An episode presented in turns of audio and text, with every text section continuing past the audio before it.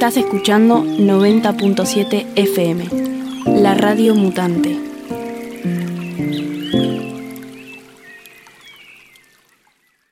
Seguimos entonces en la mañana y como decíamos hace un rato, vamos a tener ahora eh, la posibilidad de entrevistar a Patricia Pinto. Ella es geógrafa de la Universidad Nacional de La Plata, máster en políticas, proyectos y gestión de ciudades de la Universidad de Barcelona doctorada en Geografía de la Universidad Nacional de La Plata, hasta el 2015 fue directora de Geograficando, una revista de estudios geográficos, bueno, en fin. Ella ha sido la autora de, eh, y coordinadora, mejor dicho, del libro La privatopía sacrílega, efectos del urbanismo privado en humedales de la cuenca del río Luján, bueno, en fin, eh, Patricia es una persona que tiene una incidencia muy grande en todo lo que a nosotros nos, nos importa referido a la cuestión de humedales en toda nuestra región. Así que es un gusto poder eh, conversar con ella y le agradecemos mucho esta comunicación. Hola Patricia, ¿cómo estás? ¿Qué tal Alejandro? Muchas gracias por comunicarte. No, un placer. Eh, hace rato que teníamos ganas de conversar con vos acá en la Radio Mutante. estamos, como sabrás, haciendo varias entrevistas con eh, actores que a nosotros nos parecen clave, así que es un gustazo poder tenerte acá hoy en, la radio. Gracias. nada, ¿cómo, ¿cómo se está llevando esto en, este momento de cuarentena, esta, estas investigaciones que estás haciendo, que estás llevando adelante hace tanto tiempo? Eh, difícil, eh, porque hay mucho de vínculo con, con los actores del territorio que bueno, se hace de manera indirecta, ¿no? Este, a través del contacto telefónico o por, por otras vías, este, por las plataformas virtuales.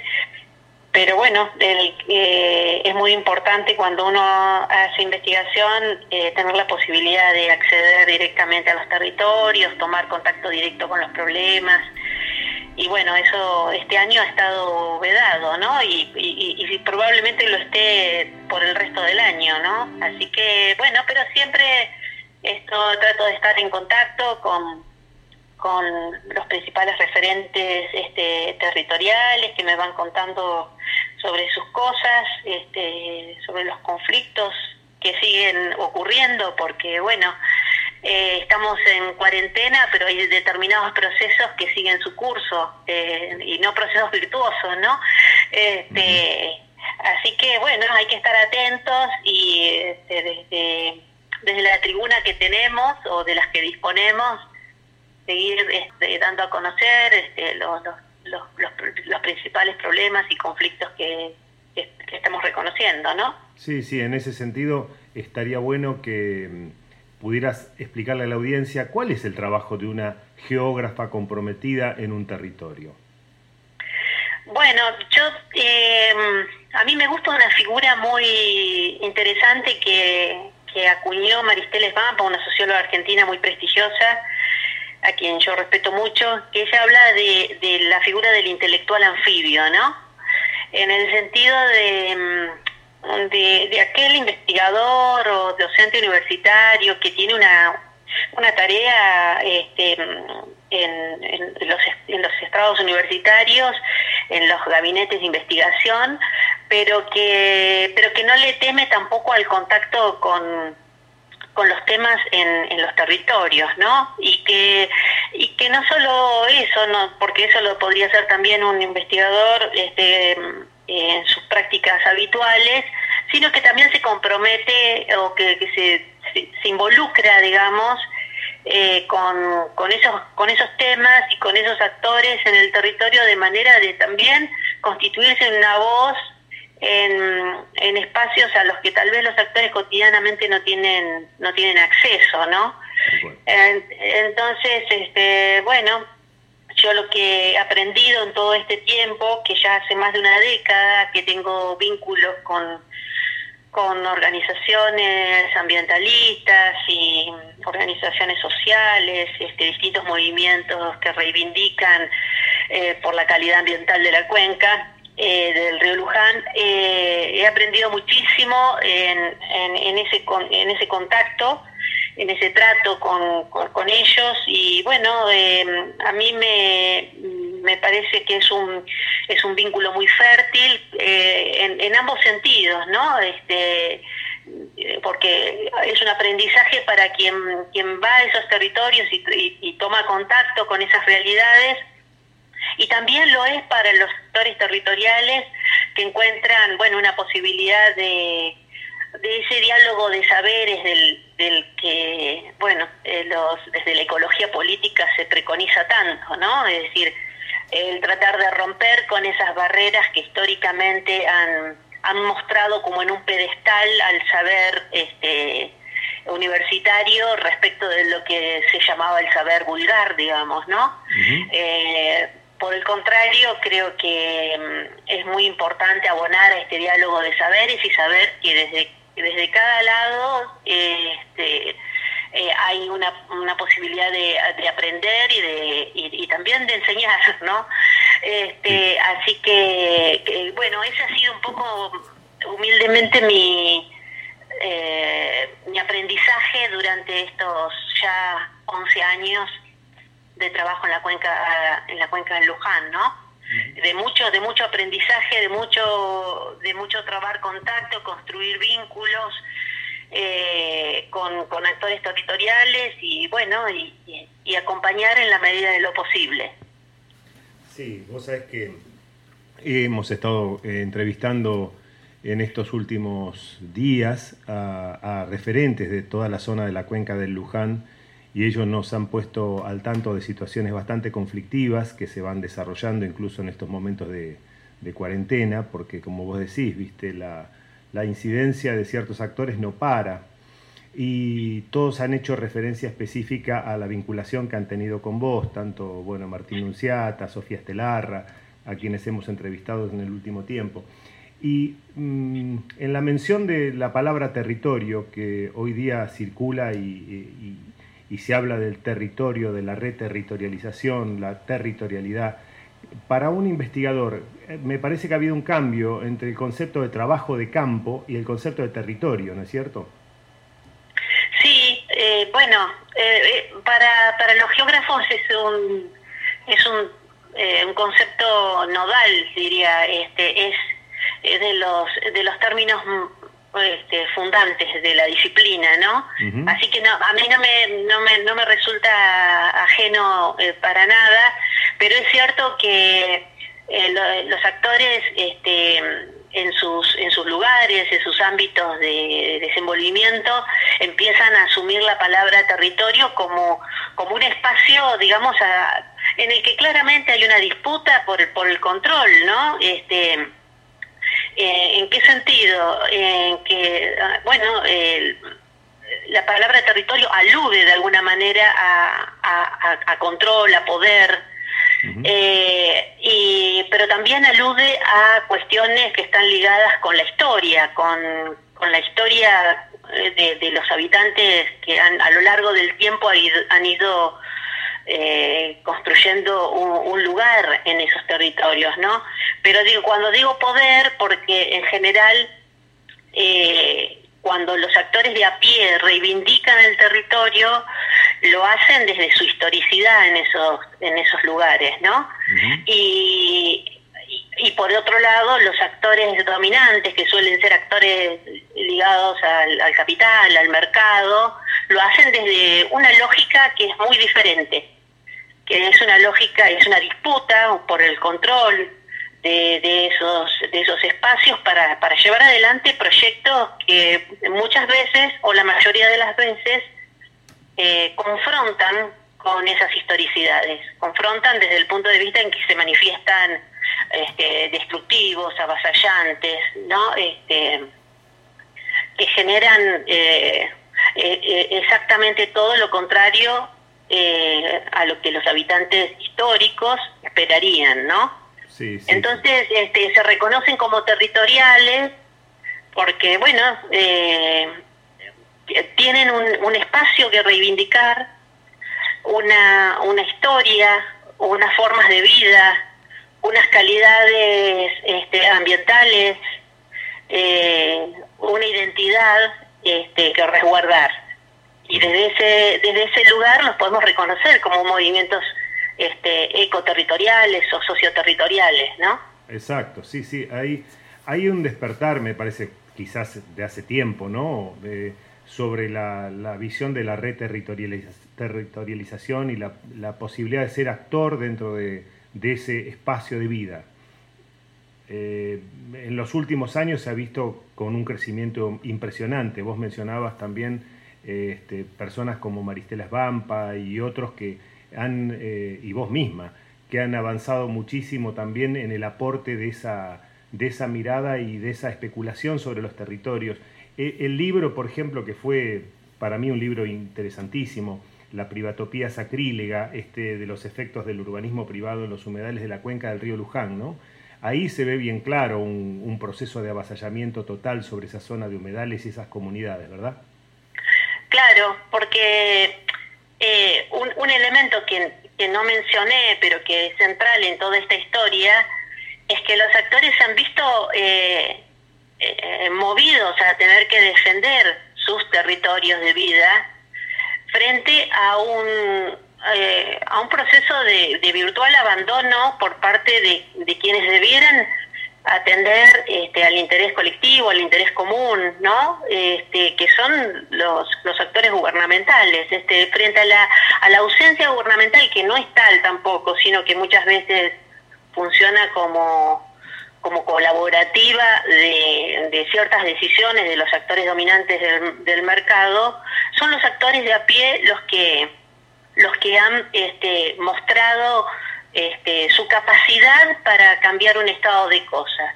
Por eso es que Maristela Esbamba, volviendo a ella, eh, refiere a todos estos procesos de empoderamiento de los actores del territorio como un giro ecoterritorial, ¿no? Es decir, en defensa de los valores de la naturaleza, de los valores del ambiente, de los bienes comunes de la naturaleza, eh, bueno, los actores del territorio han venido a ocupar un espacio vacante por parte, digamos, de quienes naturalmente debieran, debieran ocuparlo, ¿no? Que son los actores gubernamentales.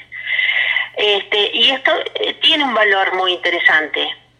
Tiene el valor de que hay un, un involucramiento profundo por parte de esos actores que saben qué es lo que se pierde y qué cosas están en juego, cuáles son los, los digamos, los, eh, los perjuicios a futuro de la pérdida de ciertos valores ambientales que, ellos se han encargado de, resguardar a lo largo a lo largo del tiempo, ¿no? Esa profundización eh, también va abriendo nuevos campos de sensibilidad, ¿no? Porque eh, me parece que en la medida de que se va ahondando en el compromiso y en el conocimiento de las cosas que se pueden rescatar y se empieza a perder de alguna manera la noción del Estado como como un actor que controla todo y que uno puede comenzar a rediseñar su espacio también, tiene una profundidad muy, muy grande eso, porque se van descubriendo cosas nuevas todo el tiempo y, y se va corriendo el límite de esa frontera.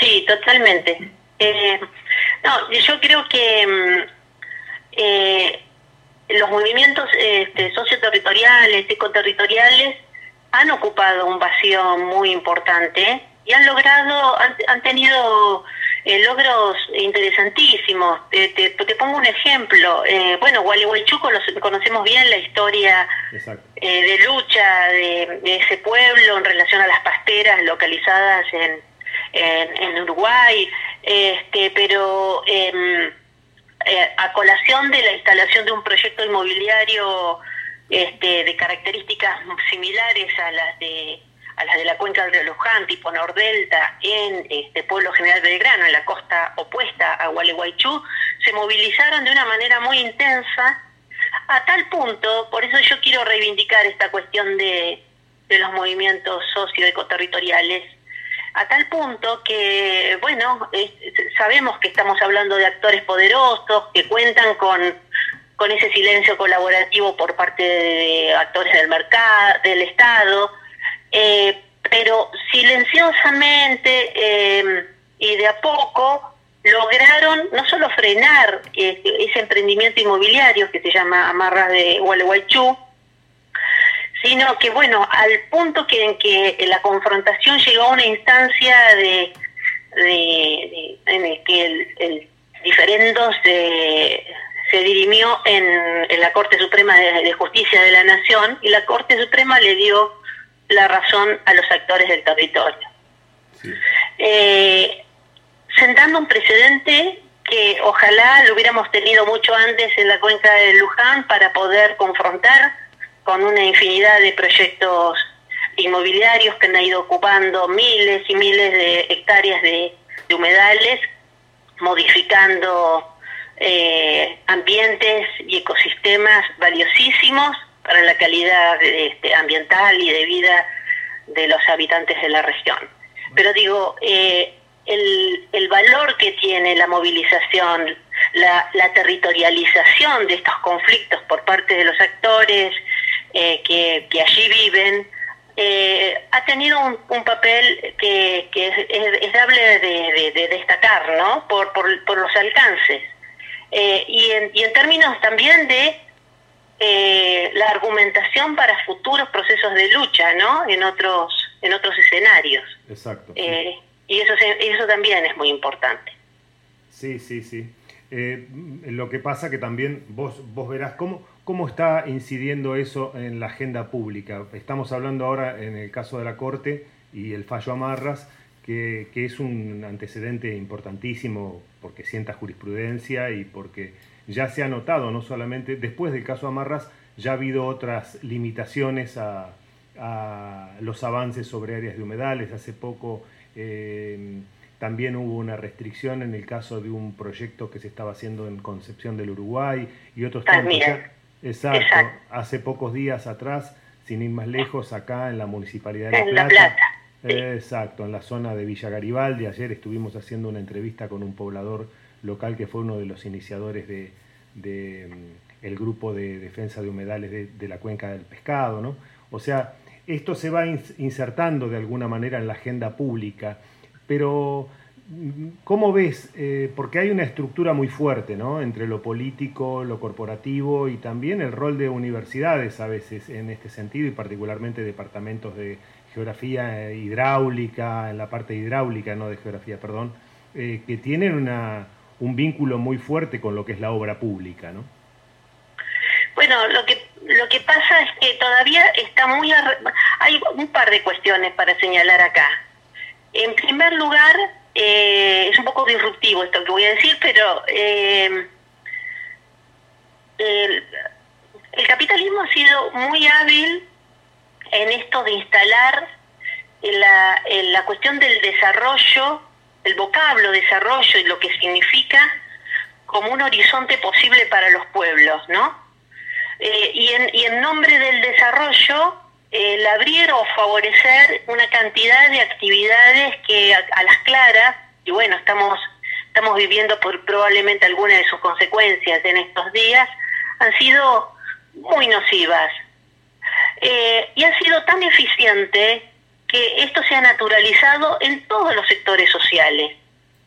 Hoy nadie, en general, la mayoría, no discute eh, el horizonte como eh, del desarrollo como un horizonte posible, ¿no? Como un horizonte deseable. Entonces me, me parece que lo que lo que están mostrando los este, movimientos este, socio ecoterritoriales es que en realidad hay otros mundos posibles, eh, otras formas de entender el vínculo con, con la naturaleza, la forma de articular la sociedad con la naturaleza que, es posible romper con esa ligazón histórica que, bueno que el positivismo del siglo XIX construyó acerca de la de la capacidad extrema del hombre de dominar la naturaleza para ponerla a su servicio. Está a las claras que ese ese derrotero está llevándonos a, a una crisis eh, de, de matriz civilizatoria, digamos, ¿no? que el dar continuidad a esta forma depredatoria no tiene sustentabilidad futura. Entonces me parece que es, este es un punto en sobre el que debiéramos discutir, me parece, ¿no? Que es eh, cuál es el, el, horizonte que queremos que queremos darle eh, a este a determinado tipo de ecosistemas, como los humedales. Acá lo que se ha, lo que se ha instalado sin cuestionar eh, esa matriz del desarrollo es que los problemas que trae el desarrollo se solucionan con obras de infraestructura hidráulica. Es decir, se, se ocupan humedales para la construcción de urbanizaciones cerradas, en humedales como en la cuenca del río Luján, eh, atendiendo a un modelo de desarrollo urbano eh, característico de otras latitudes, muy característico de otras latitudes, eh, bueno, se, soluciona con más obras hidráulicas. Y yo em, he escuchado a algunos ingenieros hidráulicos de Lina en algún momento muy críticos de esta mirada, porque en realidad este, lo que dicen estos ingenieros hidráulicos es, bueno, sí, es cierto, eh, una, un, digamos, el, una modificación profunda eh, del sistema de escurrimiento, como el que ha causado este modelo de desarrollo urbanístico en la cuenca de Luján, se puede eh, solucionar, entre comillas, eh, a través de eh, cuantiosas inversiones en obras hidráulicas. Pero la segunda, el segundo análisis que hacían estos ingenieros es obras hidráulicas que podrían haberse evitado de haber, eh, de no haber incursionado en la ocupación masiva de vastísimas superficies de humedales este, para este tipo de desarrollos inmobiliarios porque lo que terminamos haciendo es que, bueno, hoy hacemos obras hidráulicas que corrigen los problemas del presente, pero damos continuidad a esa, a esa matriz de desarrollo inmobiliario que va a requerir en un futuro cercano nuevas inversiones en infraestructuras hidráulicas.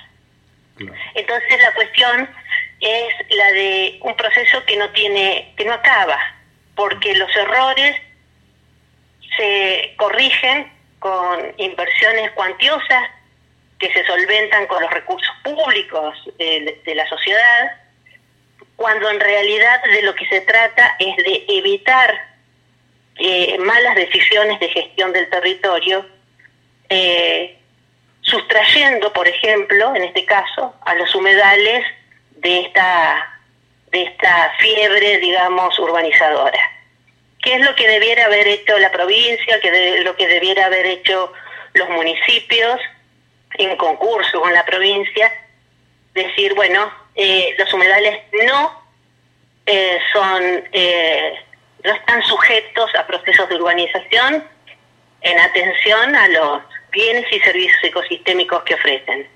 Pero bueno, gana mucho más esta matriz de desarrollo urbano este imaginario urbanístico eh, que busca asemejar a, a, la cuenca baja del río Luján, a los Everglades de la Florida, ¿eh? que la posibilidad de preservación de ecosistemas tan frágiles y a la vez tan valiosos. Sí, sí, sí, claro. Hace poco hablábamos con Sofía Estelarra, la socióloga, con respecto al tema de un, un, un texto que ella, un escrito, ¿verdad?, que se llama la miamización del delta, del delta y justamente habla de ese proceso. Y en ese sentido, eh, te quería preguntar, vos trabajás y has trabajado muchísimo sobre toda esa situación que se ha presentado en la cuenca del río Luján de invasión en áreas de humedales por, por parte de barrios cerrados y estas polderizaciones, ¿no? Este, ¿Cómo estás viendo el plan del Ministerio de Infraestructura para el plan de obras que se está planteando para la cuenca del Luján ahora? Bueno, hasta ahora lo que hubo es eh, es una adjudicación de un del tramo medio entre las vías del ferrocarril Belgrano Norte y la, la ruta provincial 6, un tramo corto de 26 kilómetros, en el que la idea es este, sanear el río, es decir, este, seguramente profundizar el cauce, y con esto eh, favorecer un escurrimiento más rápido de, del agua, de una evacuación de los excedentes hídricos de manera más ágil, digamos, ¿no? Eh, hasta ahora este es el, único anuncio que, que, se ha escuchado, esto es mm, bastante reciente, de abril último, de mediados de abril. Eh, la, la cuestión es que no sabemos cómo esto va a operar en la, en la dinámica este, de escurrimiento del río Luján eh, en términos de eh, modificaciones al, ecosistema de humedales, digamos, ¿no? Eh, ¿qué, quiero marcar con esto? Que en realidad el gobierno provincial, luego de, algunos años de, de, primero de inacción por parte del gobierno provincial anterior y de, y de secretismo también en relación a las, a las obras que, que estaba encarando, que fueron muy pocas, eh, debiera em, convocar a las organizaciones ambientalistas y fundamentalmente al Comité de Cuenca eh, del río Luján para discutir un poco este esta etapa del, plan de saneamiento, digamos, del río Luján, ¿no? Eh, para que también las organizaciones puedan, puedan tener claro de qué manera están pensando realizarlo y conocer este, bueno, cuáles son los, los alcances este, de estas obras en términos de modificación del ecosistema de humedales ¿no? del área. Pero bueno, este, justo este anuncio se dio en el marco de, de eh, este tiempo extraño de la cuarentena y bueno, esto no, no, está, no está posibilitando que, que, las, que estas organizaciones, eh, puedan, puedan articularse en pos de, demandar al gobierno provincial este, una, una mayor, eh, un mayor involucramiento en, en, lo que será el plan de obras de, del de Luján, ¿no? Pero bueno, yo creo que es lo que es lo que correspondería, lo que correspondería sería eh, rearticular a los estos actores territoriales de los que hablábamos al principio. ya no es no es posible que que un, acciones de semejante envergadura, eh, eh, digamos, eh, se hagan prescindiendo de la, de la opinión de estos actores territoriales que tanto han bregado por, por, bueno, por la preservación de los ecosistemas de la cuenca, ¿no? Sí, sí, sí, tal cual. Bueno, yo estaba mirando la página del Ministerio de Infraestructura y el plan de obra habla de medidas estructurales y no estructurales, ¿no? Eh, esto se ha dado a una consultora que es eh, Sherman y Asociados. Sherman, sí. Sherman. Y verdaderamente las obras estructurales son, son obras bastante duras, ¿no? Eh, son duras, sí. Bastante duras. Sí. Este Hay muchos, muchos puentes, construcción de, de puentes ferroviarios, este, puentes viales, una cantidad de, de obras de infraestructura dura este, bastante importante. Sí, vos sabés que hace unos meses atrás, no, no más de tres, cuatro meses, estuvimos haciendo una navegación por la zona de Campana ahí en la desembocadura justamente. Ah, claro. En, la zona del canal Villa María, Santa María. Santa María, Santa, María, sí. Y fuimos testigos de una incidencia muy, muy dura sobre esos lugares, con todo un, entre comillas, posible negociado que hubo con las tierras del Parque Nacional Ciervo de los Pantanos y el acondicionamiento entre comillas, también para un, la para favorecer a un sí. sí. elevación de tierras a partir de la destrucción de humedales para eh, la creación de, Hubo una denuncia pública eh, a través de, en un canal de televisión, eh, en el que se mostraba, bueno, de qué manera la, la, la, ampliación del canal Santa María, las obras que iban a, a implicar un movimiento de digamos, de limos, de barros, del, del fondo del, del, canal, para este, altear unos terrenos en un, en, un proyecto inmobiliario que se lo conoce como Bahías del Paraná, ¿no? Este, ahí este, en el lindero al, al Parque Ciervo de los, Ciervo de los Pantanos, en Campana. Pero bueno, este, esto es parte de la, de la, de la gestión eh, anterior de la que te hablaba, en el mar que yo decía, me refería como al secretismo, ¿no? Que por ahí se enmascaraba eh, algunas, algunas acciones así de beneficio a, a determinados actores del mercado inmobiliario eh, tras este, una, una máscara de, de obra pública, de saneamiento del, del río, ¿no? Sí, convengamos que el proyecto, por lo que tengo entendido, eh, es del 2015. Sí. O sea, estuvo, estuvo planteado justamente en el lugar donde se había lanzado aquella proclama de avanzar en la ley de humedales por el gobierno anterior, ¿no? Claro. O sea, vos fíjate qué cosa. Sí, sí, sí, sí, tal cual. No, yo creo que, bueno, dicho sea de paso, todo esto está mostrando eh, la, necesidad, este, sin ningún tipo de, atenuantes, de la, de la sanción de una ley de presupuestos mínimos de humedales, ¿no? Eh, porque seguimos este, discutiendo la minucia de, de obras y de acciones o de intervenciones de actores privados en el territorio, pero bueno, pero esto tiene que enmarcarse necesariamente en un en una mirada más comprensiva, en términos este, amplios de preservación de, este tipo de ecosistemas que, bueno, que, que son tan valiosos.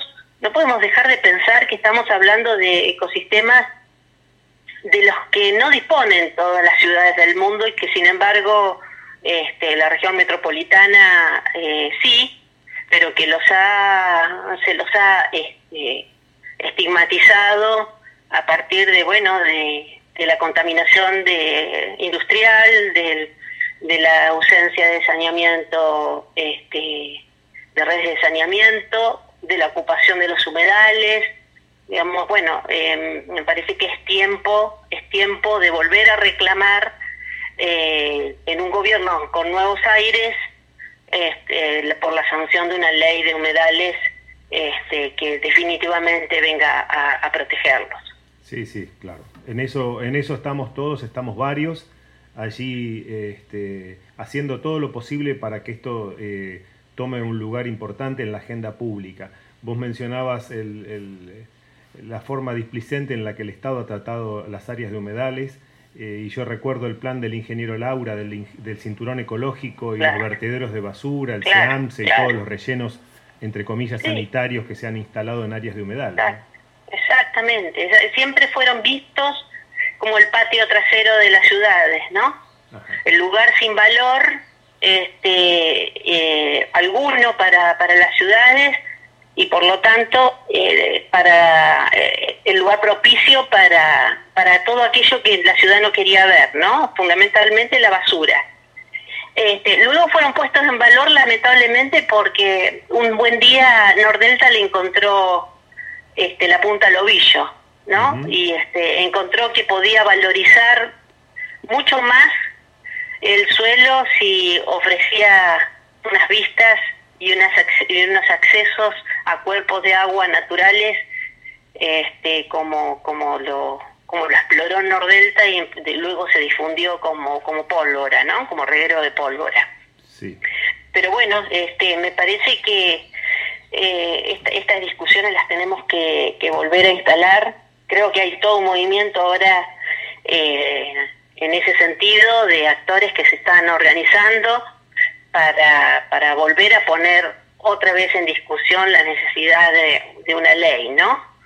Y que esperemos que, bueno, que, que podamos contar con ella prontamente. Si bien no es la solución a todos los problemas, bueno, pero podría ofrecer un buen paraguas para, para, para poder protegerlos. Sí, una, una, una ley que va a abarcar no solamente los humedales del área metropolitana, por supuesto, sino que abarca todo el país y todos los humedales del país, tanto los de los humedales como los del delta o las zonas del área metropolitana, los humedales de altura, etcétera, etcétera.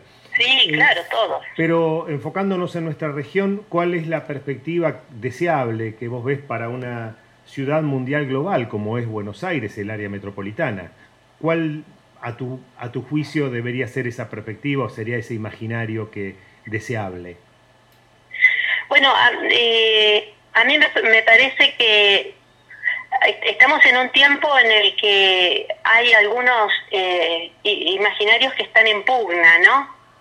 Eh, durante mucho tiempo eh, se, se, ha discutido y se ha fortalecido la idea de que la ciudad más eficiente es la ciudad más densa, ¿no? La ciudad cuanto más verticalizada o, o no, verticalizada, pero este, más densamente ocupada, más eficiente es, y en un punto hay un, cierto grado de razón en esto en términos de movilidad, en términos de aprovechamiento de las infraestructuras y los equipamientos.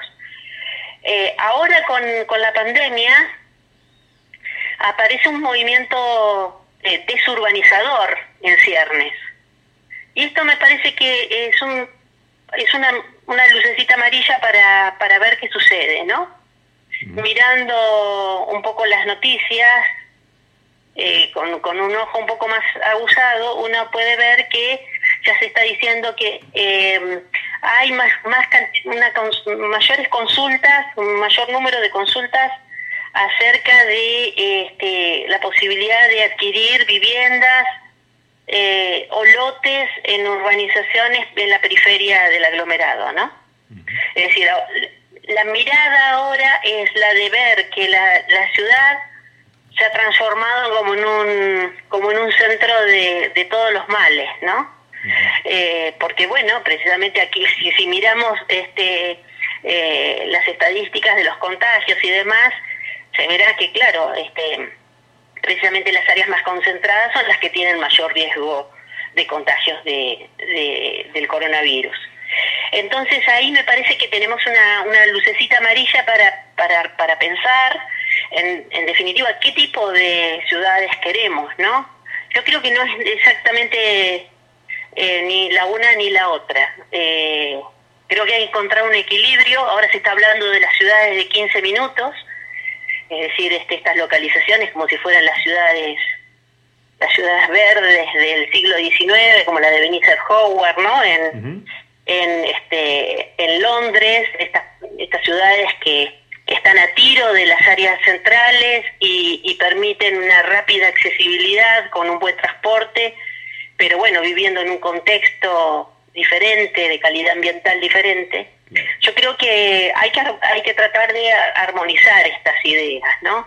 Eh, a mí me, me, da un poco de temor esta, esta posibilidad desurbanizadora o de este, o desmetropolinizadora de, desconcentrar este, tal vez este, la, la residencia en, en, las periferias. Eh, me parece que hay que pensarlo un poco más.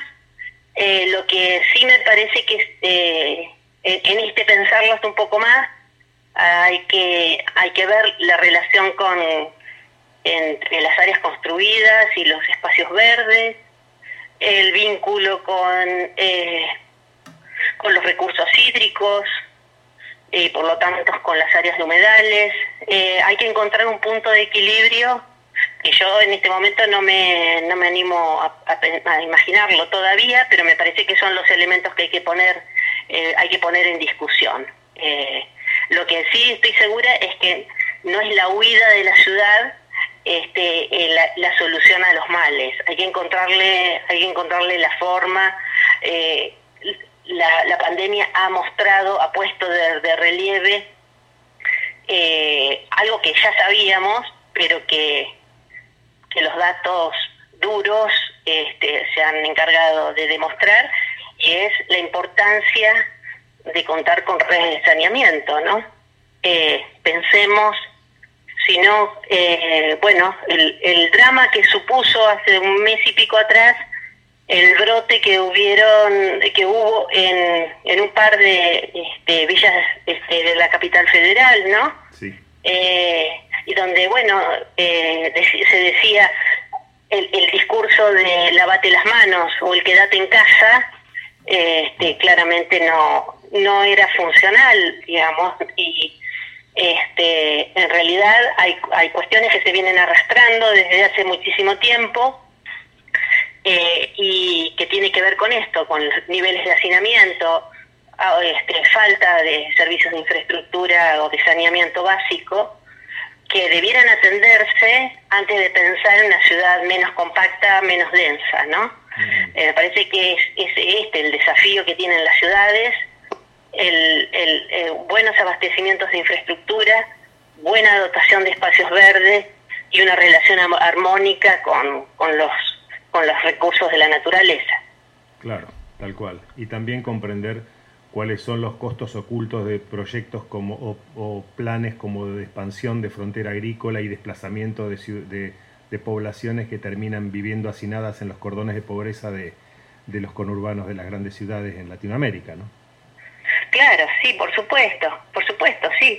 Este, o, la competencia, otra cosa que no está no está puesta de relieve, pero que bueno, que en algunos trabajos nosotros hemos señalado, y es que precisamente este movimiento desurbanizador que empezó en los 90 y que llevó a los, a, los sectores del segmento ABC1 a vivir en los bordes del aglomerado urbano, eh, vino eh, a competir eh, directamente con, con, el, con los lugares de residencia de los sectores más postergados, porque los, los bordes de la ciudad suelen ser por una cuestión de distancia al centro y dificultad de accesibilidad a él, los sectores de más económicos, el, donde la tierra es más accesible, pero bueno, empezó a haber una competencia desleal este, entre, entre estos sectores que buscaban este, otro tipo de ambientes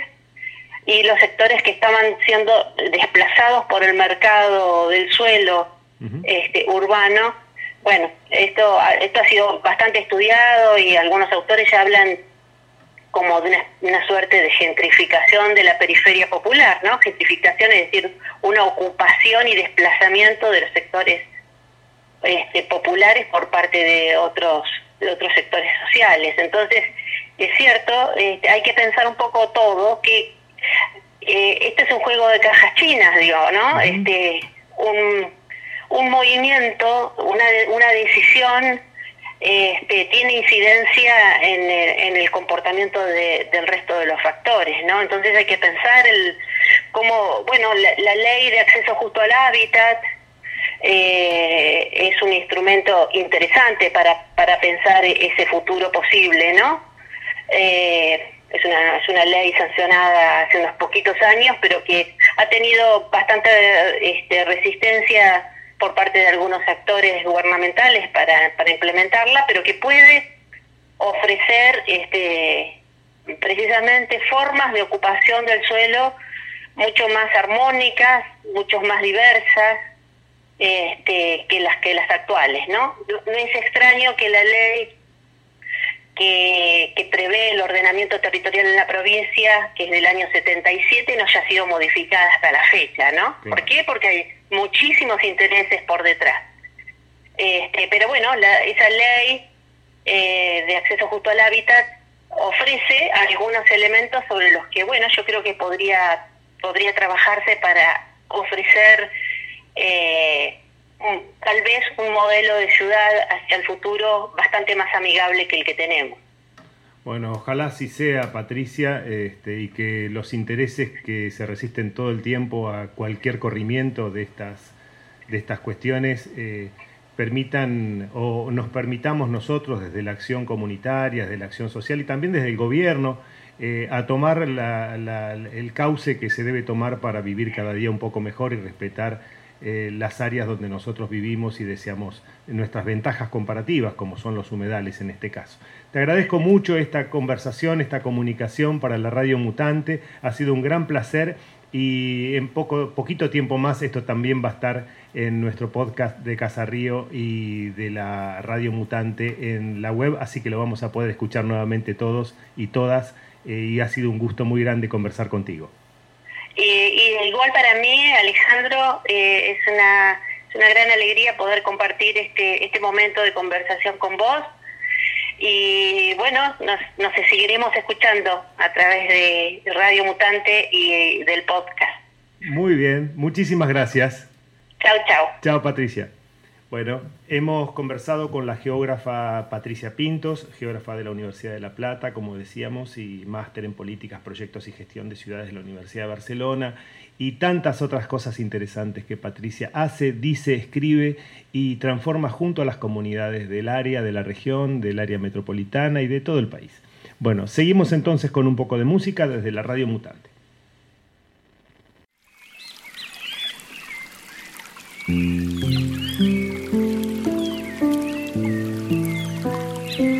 Estás escuchando 90.7 FM, la Radio Mutante.